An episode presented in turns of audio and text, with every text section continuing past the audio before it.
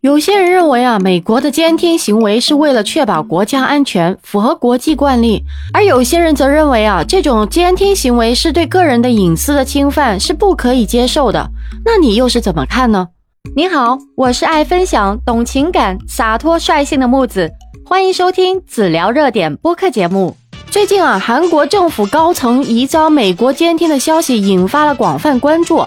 据报道呢，韩国政府的国家安保战略室、总统府、国家情报院等多个机构的高层官员都遭到了美国情报机构的一个监听啊。那么这些官员的一个通讯记录和个人信息都被美国情报机构获取了。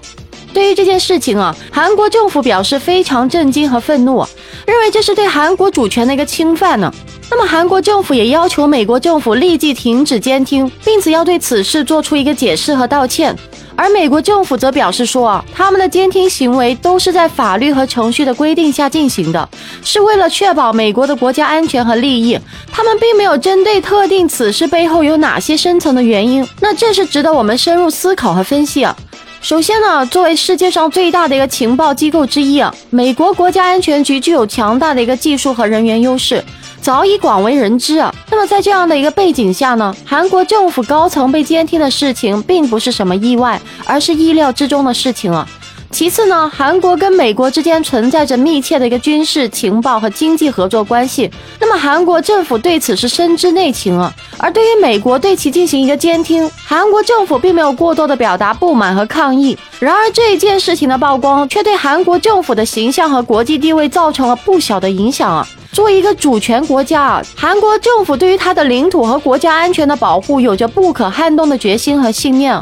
那么这件事情也提醒了韩国政府，需要加强自身的一个情报安全和技术保障，来应对未来有可能面临的一些威胁和挑战呢。那无论怎么样吧，其实这一件事情都再一次引发了人们对隐私保护和国家安全之间的一个平衡问题的关注。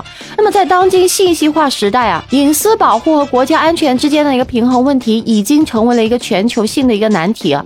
政府和企业需要保护个人隐私，同时又要确保国家安全和公共利益，这是需要一个全球性的规范和制度来保障啊。本期内容就跟大家聊到这里了。如果您有任何的想法，欢迎在下面评论区互动留言哦。记得订阅、收藏和转发本专辑给有需要的朋友啊。